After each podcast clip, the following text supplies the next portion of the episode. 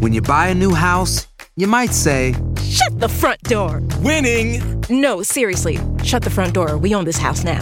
but you actually need to say, Like a good neighbor, State Farm is there. That's right, the local State Farm agent is there to help you choose the coverage you need. Welcome to my crib. no one says that anymore, but I don't care. So just remember, like a good neighbor, State Farm is there. State Farm, Bloomington, Illinois. Enigma sin resolver es un podcast para mayores de edad. Algunos escuchas pueden encontrar el contenido del programa ofensivo.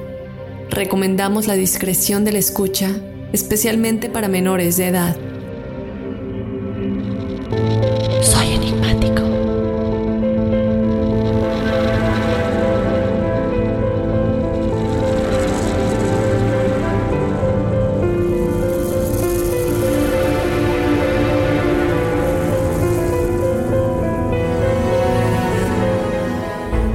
Febrero de 1972 cuando los hijos de la familia Robson, Colin y Leslie, se encontraron un par de rocas esféricas enterradas en el jardín de su casa en Hexham, Inglaterra. En estas rocas se habían tallado facciones humanas.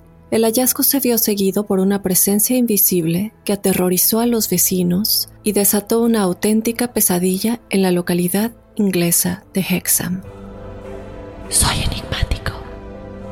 Acompáñame a analizar a detalle todo lo relacionado con el caso del enigma de las cabezas de Hexham.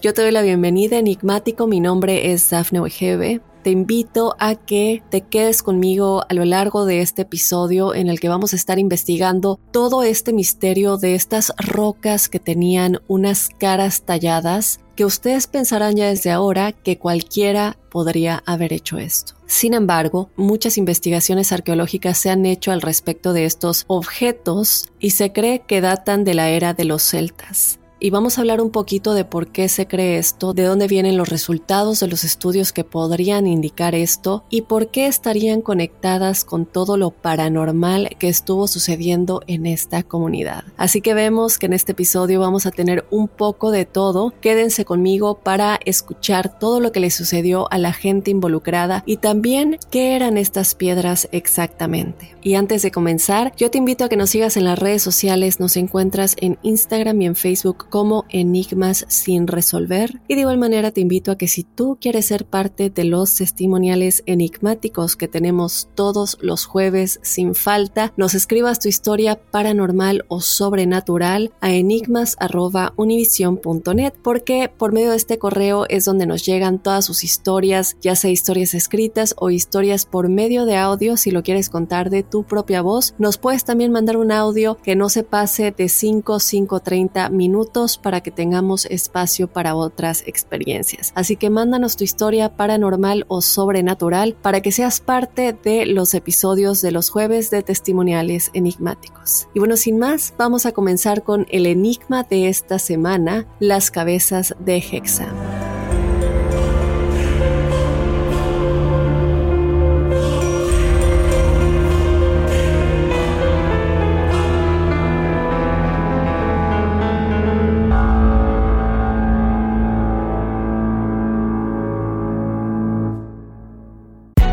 Hay gente a la que le encanta el McCrispy y hay gente que nunca ha probado el McCrispy. Pero todavía no conocemos a nadie que lo haya probado y no le guste. Para pa pa pa. Sick of being upsold at gyms? My guy, you're currently a base member. For $90 more, I can upgrade you to our Shred membership. For 130 more, you'll be a Swole member. And for just $300 more, you'll reach Sweat Platinum. At Planet Fitness, you'll get energy without the upsell. Never pushy, always free fitness training and equipment for every workout. It's fitness that fits your budget. Join Planet Fitness for just $1 down and $10 a month. Cancel anytime. Deal ends Friday, May 10th. See Home Club for details. Grand Canyon University makes earning your degree possible with over 130 academic programs for traditional campus students, with more than 80 bachelor's programs offered online. GCU provides you with the personal support you need, from complimentary unofficial transcript evaluations within 24 business hours to scholarships, academic support, and your GCU graduation team, led by your own university counselor. Find your purpose at GCU. Private, Christian, affordable. Visit gcu.edu.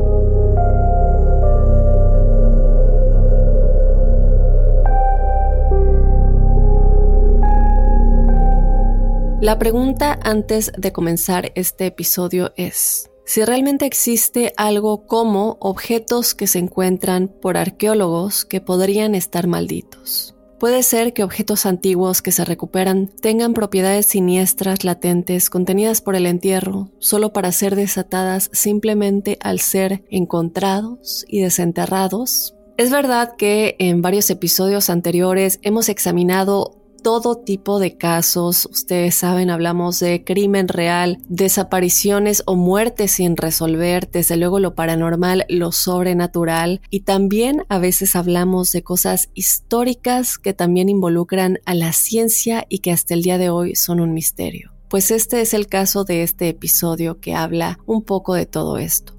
La hija de la familia Ross se despidió de sus dos amigas después de que las tres se dirigieran a sus casas después de haber ido a la escuela. Consciente de que sus padres seguían trabajando y llegarían a la casa dentro de unas dos o tres horas más, ella llegó a la casa como siempre, recoge la llave que estaba debajo de la maceta de la puerta principal y luego entró. Como hacía todas las tardes después de llegar de la escuela, ella llamaba a su gatito, que siempre le estaba esperando, colgó su chaqueta y su mochila en el perchero de la entrada, y al buscar al gato de la familia, pues simplemente no lo encuentra, lo cual se le hizo muy raro porque siempre estaba, como digo, esperando en la puerta cuando ella estaba abriendo. Este era un gato pequeño, como ella lo describió, era un gato de únicamente un año. Los gatos de un año todavía son curiosos, juguetones, y por tanto normalmente cuando escuchan un ruido se dirige en ese lugar. Por eso cuando ella abrió la puerta se le hizo muy extraño que no estuviera ahí. Ella comenzó a llamarlo y no lo encontraba. Entonces ella comenzó a adentrarse a la casa, todo estaba obviamente a oscuras, eh, como ya he comentado en otros episodios, normalmente las escuelas en Estados Unidos salen tarde aquí entre las 4 y 5 en muchos casos cuando se quedan a actividades extraescolares y ya siendo el atardecer está un poco oscura la casa entonces Berenice, este era su nombre, se detiene por un momento y escucha como un grito ahogado. Ella cruza el pasillo, abre la puerta y ve a su pequeño gato sentado mirándola. Cuando ella se acerca para recogerlo, abrazarlo y darle un beso de, de, que ya llegué, se sobresaltó cuando de repente el gato la atacó con sus garras, bufando furiosamente. Ella estaba mirando con incredulidad a su mascota, que nunca antes había actuado de esta manera. Entonces ella retrocede lentamente hacia el pasillo, pero ella declara que ella sentía que algo había extraño en la casa, sentía como una vibra muy extraña y cuando vio la actitud de su gato todavía lo sintió aún más. Berenice estaba a medio camino de la sala cuando escuchó un golpe en el techo de la sala viniendo del segundo piso.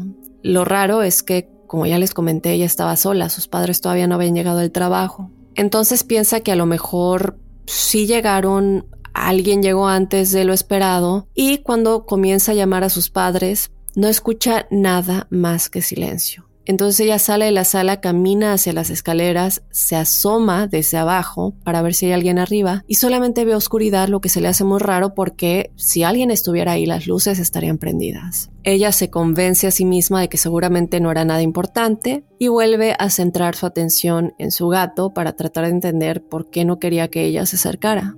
De pronto escucha otro golpe en el segundo piso. Se da cuenta que esto ya no es su imaginación y que no es normal. Su gato maulló de manera asustada antes de adentrarse más a la sala de estar. Ella comienza a caminar hacia la puerta principal y lo primero que ella piensa, y creo que es lo que cualquiera de nosotros pensaríamos, es que alguien se metió a la casa, que alguien está robando y que si la ven le pueden querer hacer daño físicamente. Entonces ella está tratando de alejarse lentamente de las escaleras, caminando hacia la puerta principal, cuando de pronto se da cuenta que un pie aparece en la oscuridad desde la sombra con cuidado y deliberadamente planteándose en el escalón más alto. Después aparece otro y comienza a descender al siguiente escalón. Lo que ella describe y no solamente ella, más adelante más personas, es que estos pies tenían una forma que ella nunca había visto, con garras amenazantes que se extendían desde los dedos largos de los pies. Esta figura continuó bajando por las escaleras hacia Berenice paso a paso. Posteriormente, cuando llega más cerca del primer piso, ella se da cuenta que tiene el cuerpo cubierto con pelo oscuro y ella también puede ver que su cara estaba dominada por un largo hocico con una boca ancha llena de dientes afilados. Ahora yo entiendo que en este momento todo esto se escucha de fantasía, todo esto se escucha como algo que no puede ser. ¿Y en dónde está la conexión con estas piedras con caras talladas? Por favor, espérenme un momento, tenemos explicación para todo. Obviamente no hay una respuesta final, como siempre es un enigma sin resolver, pero sí hay explicación a varias de estas cosas que nos pueden hacer llegar a una teoría final. Otra cosa que ella comenta es que cuando esta figura la miró fijamente, su boca se abrió, sacó una lengua gruesa que terminó colgando hacia un lado. Berenice grita obviamente como creo que cualquiera de nosotros hubiéramos hecho. Y en ese momento que ella saca este grito, esta figura retrocede, salta por encima de la barandilla y desaparece en la vista. Ella lo único que puede hacer en ese momento es esconderse en la sala con su gato y no salir de ahí. Horas más tarde, cuando su papá llegó a la casa del trabajo, encuentra a su hija en la sala de estar. La puerta estaba cerrada con candado, lo cual se le hizo raro porque normalmente él sabía que cuando su hija llegaba de la escuela la dejaba sin candado y ellos podían entrar sin tener que usar la llave. Cuando él se da cuenta que la puerta está cerrada con llave, pues piensa que a lo mejor ella no ha llegado, pero en efecto cuando entra ve a su hija sentada en el piso de la sala en una esquina con su gato en brazos. Ella se veía demasiado aterrorizada y él no entiende qué pasó. Y este incidente fue la gota que colmó el caso para Richard, quien inmediatamente llamó a la universidad donde trabajaba su esposa y en términos contundentes le dio un ultimátum. O ella sacaba unos objetos que tenía en la casa, unas antigüedades, porque cabe recalcar que ella era arqueóloga, y tenía estas figuras en su casa porque las estaba investigando, ya se imaginarán cuáles son estas figuras. Entonces le dice, o sacas estas figuras de la casa o me llevo a los niños.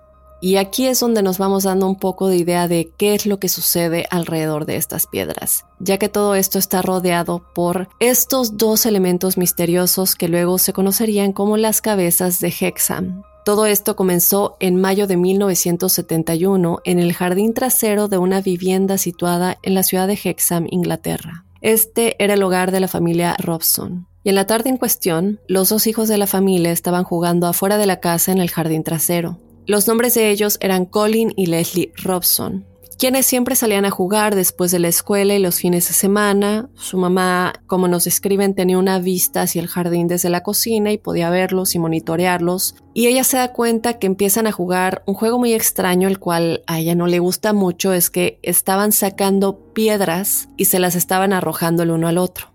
Entonces a ella no le gusta esto, les pide que lo dejen de hacer, pero se da cuenta que ellos de pronto tienen una cara muy extraña. Les pregunta qué está pasando, bueno, evidentemente ella sale de la casa, les pregunta qué está pasando y le muestran un par de piedras extrañamente lisas, las cuales parecían tener toscos rostros humanos grabados en ellas. Tenían aproximadamente 6 centímetros de diámetro, pero su diseño aparente era bastante diferente aunque las dos tenían rostros tallados, cada rostro era muy diferente. Uno era bastante masculino en apariencia, parecía representar a un niño, mientras que el otro poseía rasgos más femeninos. En la primera piedra se tallaron las facciones esqueléticas de un humano, sugiriendo que se trataba de una figura masculina, como les comento, y apodan a esta figura el chico a esta piedra. Los ojos también eran profundos y muy redondeados, la nariz puntiaguda y la boca extremadamente amplia. Curiosamente, la roca era muy pesada, mucho más que un fragmento de concreto del mismo tamaño. algo que le sorprende demasiado porque una roca tan pequeña eh, que lo que se ve en las fotos de estas rocas es que caben en la palma de la mano. Entonces, ¿por qué pesa tanto? Otra cosa es que habían esculpido franjas como cabellos que iban desde la frente hasta la parte trasera de la cabeza. La otra figura, la otra piedra, la cual apodaron la chica, tenía los ojos más pequeños, pómulos reducidos, labios gruesos y rastros de pigmento verde y amarillo sobre el cabello. Obviamente la familia está muy impresionada por este hallazgo, los dos niños trajeron las piedras a la casa y las pusieron en una mesa de la casa. Pero en el transcurso de los próximos días, toda la familia se arrepintió de esta decisión. ¿Por qué? Bueno, ya se estarán imaginando a dónde va esto. Lo primero que sucedió, antinatural, si así le queremos llamar, estaba sucediendo en la casa o que pudo haber entrado a la casa junto con los artefactos, sucedieron cuando la señora y el señor Robinson notaron que las piedras parecían moverse por sí solas. Al despertarse una mañana, ellos encontraron que las cabezas habían girado durante la noche, mirando en la dirección opuesta a cómo se habían dejado la noche anterior. Otra cosa que ellos eh, mencionaron en sus declaraciones es que también a veces las encontraban en el piso y en varias ocasiones fueron ubicadas en habitaciones diferentes de donde se les había dejado. No mucho después de esto, hubo varios casos de objetos de vidrio que inexplicablemente se rompían dentro de la casa, a pesar de que no había nadie cerca de ellos en el momento en que se rompían.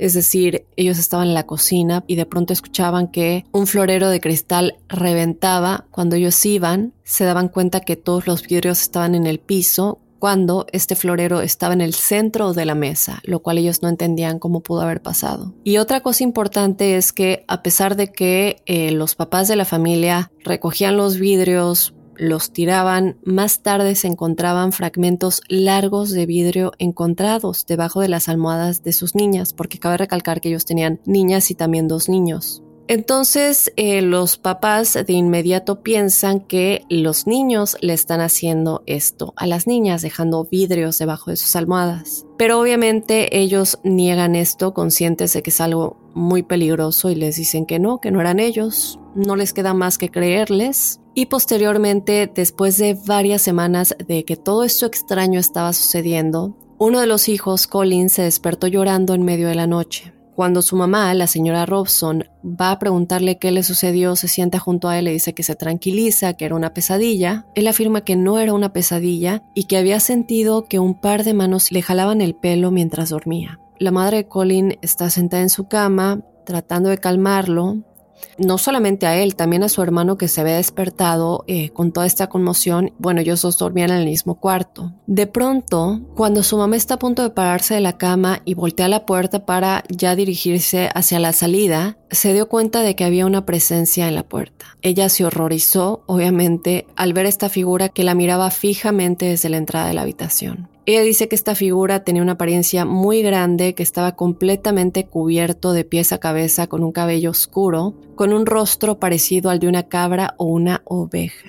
En el momento en que esta entidad se dio cuenta de que la señora Robson podía verlo, inmediatamente desapareció sin dejar rastro de que había estado ahí. Ahora, todo esto a mí me llama la atención porque esta figura, por lo que se dice de todas las personas que pudieron eh, verlo, nunca hizo nada más que aparecerse y luego irse. No sé si era una clase de aviso o si era una clase de protección. Vamos a hablar un poco más adelante de qué podría ser y por qué está relacionado con estas cabezas. Ella, sin embargo, eh, la señora Robson se da cuenta de que nadie le va a creer esto. Es decir, ella y sus hijos lo vieron, pero se puede pensar que los niños se lo imaginaron y decide no decirlo en el momento y pensar qué es lo mejor que debería hacer. Pero no tuvo que pasar mucho tiempo sin decirlo ni pensando qué hacer porque poco después sus vecinos revelaron un avistamiento similar. Una residencia en Reed Avenue, que es el nombre de la avenida en donde esta familia vive, está ubicada justo al lado de la residencia de la familia Robson y era el hogar de Isaac y Nellie Dodd quienes tenían cuatro hijos. Mientras tomaban una copa una noche con su vecino, Nelly preguntó si los Robson habían experimentado algo inusual en las semanas anteriores. Cuando se le preguntó por qué preguntaba eso, ella contó una situación desconcertante que se había presentado varias noches antes. Ella dijo que la noche en cuestión, su hija estaba sufriendo los efectos de una grave infección en el oído Así que Nelly fue a la habitación de su hija a la hora de acostarse para cuidarla, darle su medicina. Justo cuando Mari, que es su hija, estaba a punto de quedarse dormida, la niña de repente se sentó en su cama y comenzó a gritar incontrolablemente. Ahora, algo que ella dice es que su hija estaba viendo, parecía que le estuviera viendo a ella, pero en realidad no le estaba viendo a ella, sino que estaba viendo lo que estaba atrás de ella. Cuando ella se gira para ver qué está pasando, cuando la niña comienza a señalar, ella se da cuenta que hay una criatura de pie junto a su hombro, aparentemente acercándose a ella. Ella dijo que la figura tenía el cuerpo de un hombre, pero un rostro que tenía como la combinación de varios animales diferentes. Lo que ella vio fue una combinación de rasgos de un lobo y una cabra. Casi de inmediato, Nelly también comenzó a gritar. Se dio cuenta que la criatura se puso en cuatro patas y luego se fue rápidamente de la habitación. Cuando el padre de la familia, Isaac, cruzó de su cuarto en el pasillo al cuarto de las niñas para ver qué es lo que está sucediendo, se detuvo en seco cuando escuchó pasos pesados que bajaban de las escaleras detrás de él. Ahora, uno pensaría que podría ser su esposa o las niñas que estaban corriendo, pero unos pasos muy pesados que lo que él dice es que hasta el piso vibraba. Luego escuchó que se abría la parte trasera de la casa. Él bajó rápidamente y encontró la puerta ahora abierta de par en par, la cual él mismo había cerrado con seguro una hora antes y no entendía cómo se había abierto. Lo más desconcertante no es esto, sino que no había rastro de nadie en el jardín. ¿Y por qué esto es desconcertante? Porque la casa estaba rodeada de vallas muy altas que rodeaban todo el jardín y había una puerta lateral para entrar por estas vallas y esta seguía cerrada por la parte de adentro. Es decir, que alguien tuvo que haber saltado estas vallas que eran muy muy altas. También los niños afirmaban repetidamente que una mano invisible los abofeteaba en la noche o les jalaba el cabello. Eventualmente todo esto se volvió tan fuerte que la familia Todd decidió mudarse. Pero como todos estos acontecimientos estaban a punto de demostrar lo que sea que los había acosado a ellos y a la familia Robson estaba lejos de irse de la ciudad de Hexham. Después de varias semanas de aparentes ataques paranormales, la familia Robson finalmente decidió que ya era suficiente y pasaron las cabezas al personal del convento local. Y es aquí cuando entra la familia Ross, la familia Ross es la familia de la niña que les comentaba al principio, Berenice, quien es quien llegó a la casa después de la escuela cuando sus papás todavía estaban trabajando. Aquí entra la doctora Ross, quien es su mamá. ¿Cómo llega ella a tener posesión de estos objetos?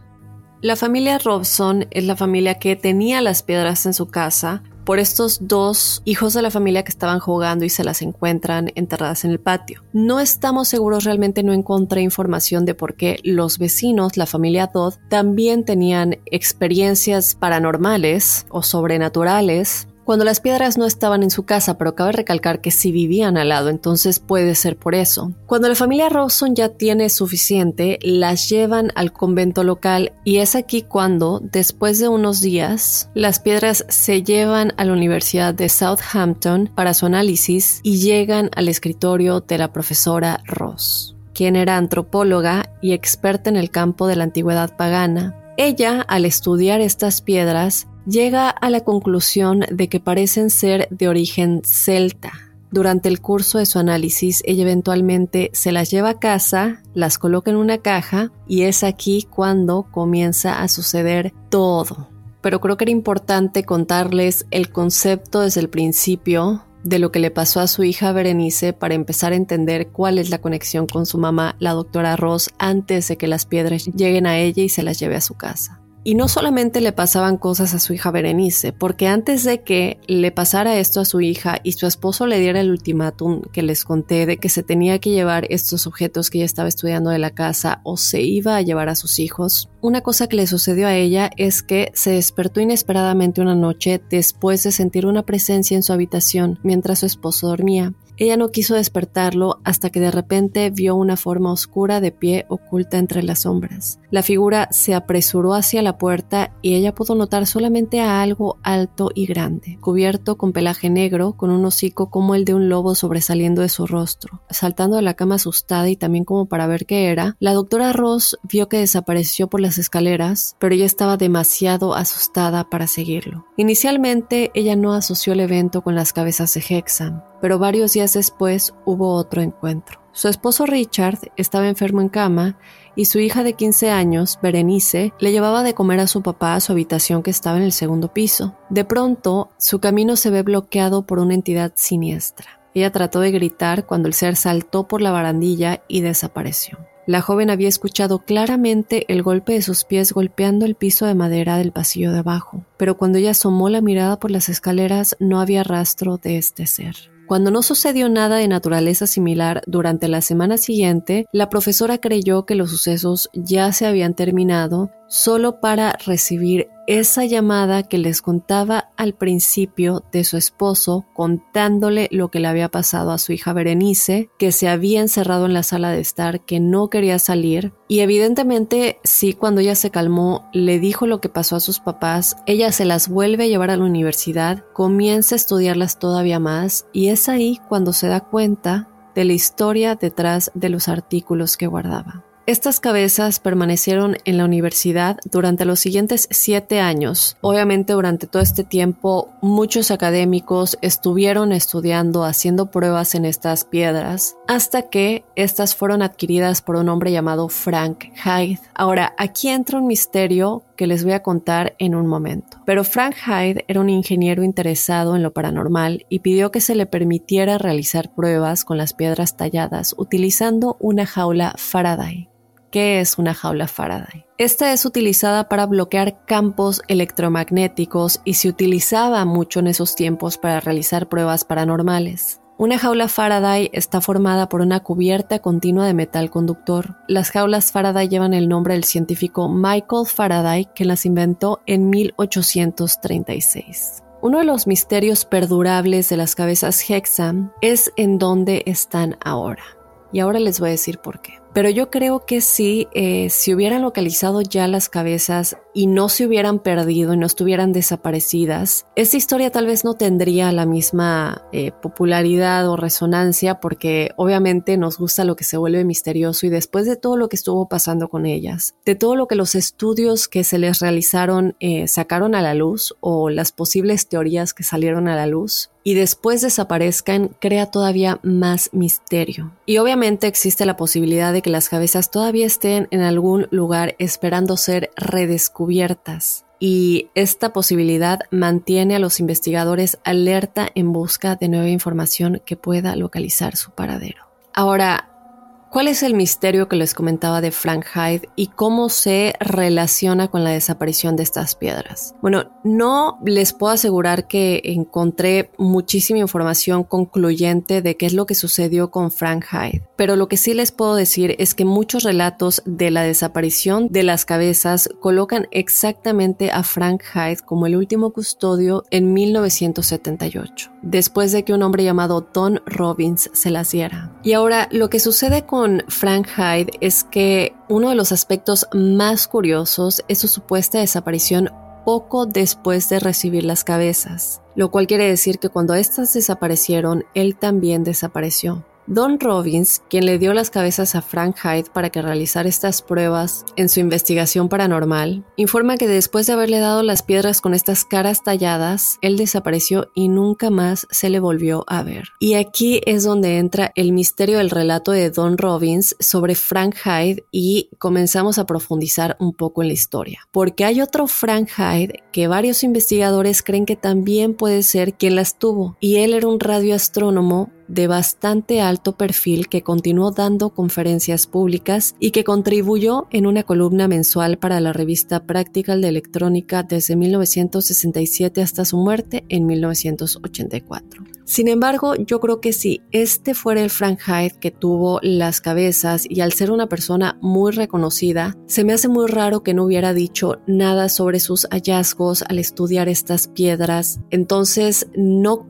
yo en lo personal no creo que sea esta segunda persona, porque él siguió dando conferencias públicas, como les comenté, era un radioastrónomo, entonces se me hace muy muy extraño. Y por otra parte, el Frank Hyde que, que quería las cabezas, investigaba lo paranormal. Y como nunca escuchamos de ningún hallazgo por parte de este Frank Hyde con respecto a lo que pudo haber encontrado en el lado de lo paranormal en estas cabezas, creo que sí es posible que haya desaparecido después de tenerlas porque nunca, básicamente nunca se reveló qué es lo que encontró en su investigación. Ahora, otra cosa importante de todos los estudios que se realizaron en estas, en estas piedras o cabezas antes de que se le dieran a Frank Hyde es que todo el personal de la Universidad de Southampton, muchos arqueólogos que se involucraron en estas investigaciones han agregado más misterio a los orígenes de las cabezas de Hexam, es decir, de dónde provienen y por qué tienen estas actividades sobrenaturales o paranormales alrededor de ellas o cómo se conectan con ellas. Bueno, lo que se reveló es que fueron talladas tan toscamente que resultó muy difícil encontrar técnicas de cualquier periodo histórico que se pudieran rastrear. Además, no había materia orgánica dentro de las piedras, lo que hacía difícil rastrear una era específica. Otra cosa es que se comprobó que se habían creado a partir de lo que parecía ser roca sólida en lugar de cualquier compuesto moderno y que la roca utilizada era arenisca gris que poseía un alto grado de cuarzo y lo importante aquí es que esto estaba en consonancia con las formaciones rocosas encontradas en el área que rodea inmediatamente a la comunidad de Hexham. Sin embargo, enigmáticos, no había evidencia concreta de que los celtas hubieran colonizado alguna vez la región y la ciudad de Hexham en específico, y las piedras tampoco se parecían a nada que se encontrara en la cultura de los colonos romanos que inicialmente fundaron esta ciudad. Y aquí hay otro misterio. Esto yo no lo creo tanto, pero vale la pena comentarlo. Porque en 1974 un comerciante local llamado Des Craigie salió a la luz para afirmar que él había tallado las piedras para que su hija jugara ya que él residía antes en la casa de la familia Robson, que es donde se encontraron las piedras inicialmente. Él dijo que para probar el punto de que él las hizo, iba a producir una serie de copias talladas con el material de piedra que se encontraba en la localidad que supuestamente o bueno, él dijo que con el material de estas piedras él había hecho eh, las que supuestamente le dio a su hija y que eran las mismas que se habían encontrado. Y si bien después de que él las realizó sí eran de naturaleza similar, los científicos que habían estado involucrados en todos los estudios e investigaciones en relación a estas cabezas de Hexam rechazaron completamente las afirmaciones de Craigie, ya que dijeron que los materiales utilizados eran diferentes. Otra cosa es que la doctora Ann Ross, la mamá de Berenice, quien inicialmente eh, es la principal investigadora en todo esto, dijo que a no ser que el señor Craigie estuviera familiarizado con la forma en que los celtas moldeaban las cabezas de roca, no hubiera sido capaz de reproducir el mismo proceso. Recordemos que en este punto ella está convencida que los celtas de alguna manera hicieron estas piedras que finalmente terminaron enterradas en el jardín de la familia Robson creo que es importante eh, considerar lo que muchos expertos dicen que las han examinado. Y es que sí concuerdan con que estas piedras son genuinas y que su origen es celta. Y después de realizar todas estas investigaciones, y no solamente eso, recordemos que la doctora Ross también era una experta en el campo de la antigüedad pagana, y todos los especialistas que trabajaban con ella, en efecto, dijeron que el método corresponde con el proceso tallado que utilizaban los celtas. Ahora, ¿quiénes son los celtas? Se cree que los celtas llegaron a las costas de Inglaterra aproximadamente en el año 1000 a.C.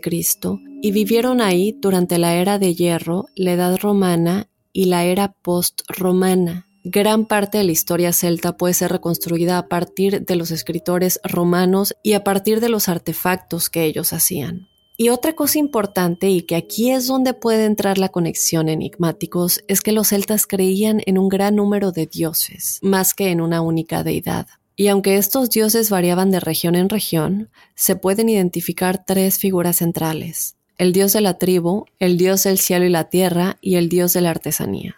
Y obviamente el dios de la artesanía tenía un significado muy especial para los celtas, no que los demás no, pero este era el que les inspiraba todas las artesanías que hacían, y en especial las estatuas con tres cabezas y dibujos con tres lados. Y aquí vemos que el número tres es algo muy importante para ellos. Algunas ceremonias religiosas de los celtas implicaban el ritual de lanzar objetos valiosos a pozos, ríos, arroyos, ciénegas y lagos. Y los especialistas religiosos, conocidos como druidas, en esos tiempos actuaban como intermediarios entre el hombre y los dioses, además de supervisar todos los sacrificios. Ellos también actuaban como jueces en causas criminales y tenían el poder de excluir de la vida religiosa de la comunidad a todos aquellos encontrados culpables. La doctora Ross, por todo esto y por más cosas que ya les voy a decir, estaba completamente convencida de que éstas fueron talladas por los celtas. Y otra cosa es que eh, muchos no creen en esto porque piensan, bueno, ha pasado tanto, tanto tiempo que cómo es posible que estas piedras siguieran estando en tan buena condición pero ¿cuántos objetos no se han encontrado? Por otro lado, veamos a nuestras propias pirámides, a todos los artefactos de culturas ancestrales que se han encontrado y que el día de hoy están en museos. Es decir, esto no es algo que tengamos que pensar, es simplemente algo que es real.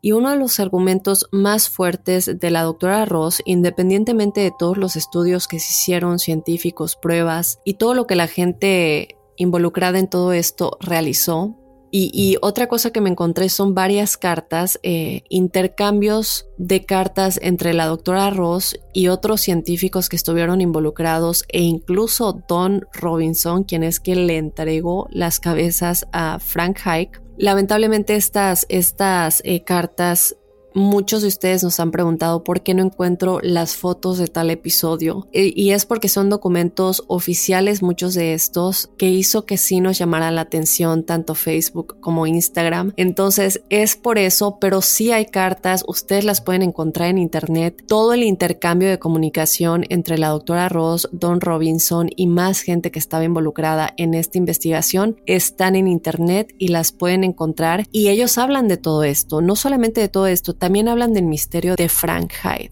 Pero bueno, eh, en todo esto se encuentra un argumento muy fuerte de la doctora Ross y es que los celtas creían que la cabeza era la ubicación del alma humana y que las representaciones en piedra podrían crear vínculos con el mundo de los espíritus. Entonces ya no estamos hablando solamente de que la manera en que están talladas estas piedras y las formas en que estas caras están hechas viene de cómo los celtas creaban todo esto, sino también el hecho de que son cabezas y ellos tenían una creencia muy fuerte con respecto a esto. Entonces, para ella y para toda la gente involucrada, no hay duda de que estos artefactos, al ser del origen celta, portaban algún tipo de maldición, porque eh, lo que ellos dicen, lo que han declarado, es que varias supersticiones de los celtas afirmaban que las representaciones de cabezas o cráneos humanos situados en templos o puntos sagrados se consideraban como objetos muy importantes y que cuando se les retira del lugar, la maldición cae sobre los involucrados. ¿Y por qué pasa esto? Bueno, porque en el folclore celta se puede encontrar una enorme cantidad de monstruos enigmáticos, demonios y desde luego seres espirituales. Y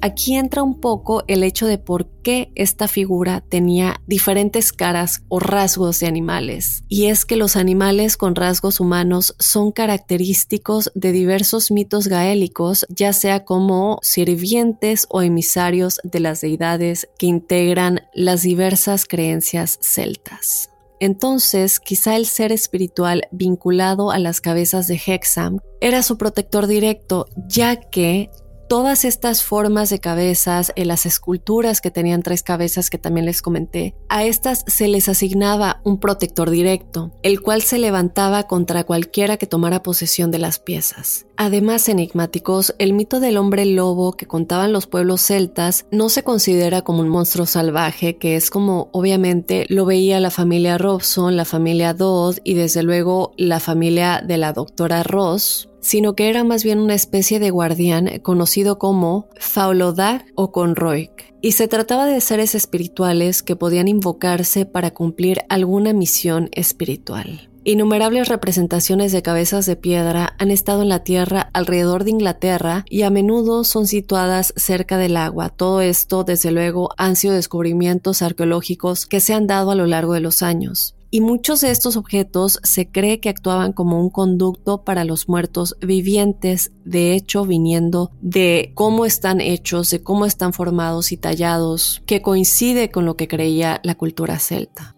La ciudad de Hexham en Inglaterra, enigmáticos, tampoco es ajena a las historias que involucran criaturas parecidas a lobos. Algo similar sucedió en 1904, en donde no solamente la ciudad de Hexham, sino una ciudad vecina llamada Allendale estaban plagados de una serie de brutales matanzas de ganado parecidas a las que muchos en Latinoamérica vimos con el famoso chupacabras. Los veterinarios de esa época que examinaron los cuerpos del ganado afirmaron que el culpable probablemente era un lobo grande, y varios de los que se creía que eran los depredadores fueron cazados y asesinados durante los meses siguientes. Sin embargo, parece que fue en vano y que mataron a lobos inocentes, ya que las matanzas continuaron durante un año más sin encontrar a ningún otro lobo en el área, ni a ninguna otra criatura que pudiera parecer culpable, pero al final, después de un año, estas matanzas de ganado simplemente llegaron a su fin sin una razón aparente.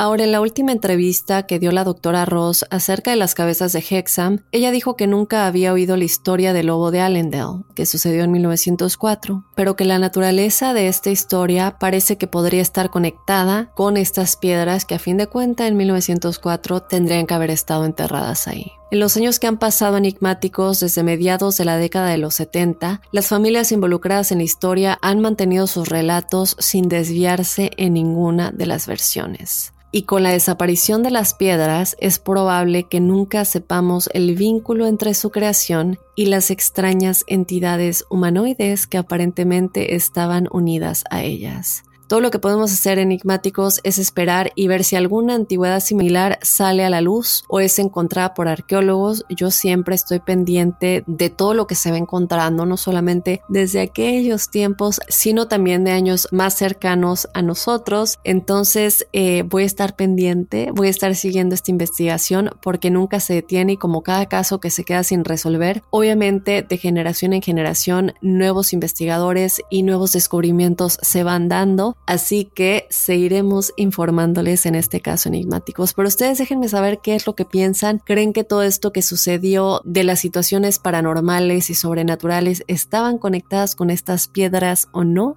Y también cuéntenme qué creen de la teoría de que fueron talladas por los celtas y que estuvieron enterradas ahí todos estos años. Y bueno, sin más, de esta manera vamos a terminar el episodio de esta semana. Yo les recuerdo que vayan a nuestras redes sociales para contarme qué opinan, no solamente de este episodio, pero de todos los episodios que tenemos cada semana. Es importante siempre ver lo que ustedes comentan con respecto a las teorías que comentamos, a qué conclusión llegan ustedes o posiblemente ustedes tengan una nueva teoría en la cual no hemos pensado que tal vez nos pueda ayudar a encontrar una respuesta. Entonces, no solamente con los testimoniales enigmáticos que ustedes nos, nos mandan sus historias y que muchas veces ayuda a otros enigmáticos, también en los episodios de los lunes queremos escuchar qué es lo que piensan, porque siempre el mismo público puede darnos una respuesta o traer nuevas cosas a la luz en las que no habíamos pensado. Así que bueno, vayan a Instagram y a Facebook y encuéntrenos como enigmas sin resolver y también escríbenos tu historia paranormal o sobrenatural si quieres ser parte del episodio de los jueves de testimoniales enigmáticos, escríbenos o mándanos un audio si lo quieres contar de propia voz a enigmas.univision.net. Y bueno, sin más, yo te espero este jueves con los testimoniales enigmáticos y el próximo lunes con otro enigma sin resolver.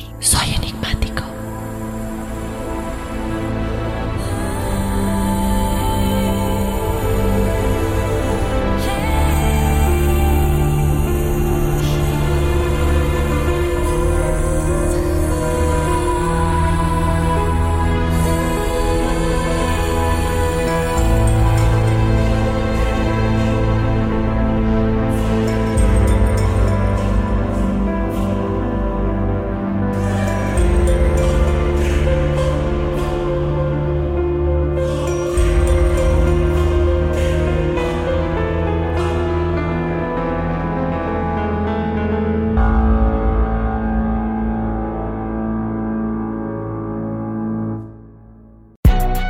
Gente a la que le encanta el McCrispy y hay gente que nunca ha probado el McCrispy. Pero todavía no conocemos a nadie que lo haya probado y no le guste. Para pa pa pa.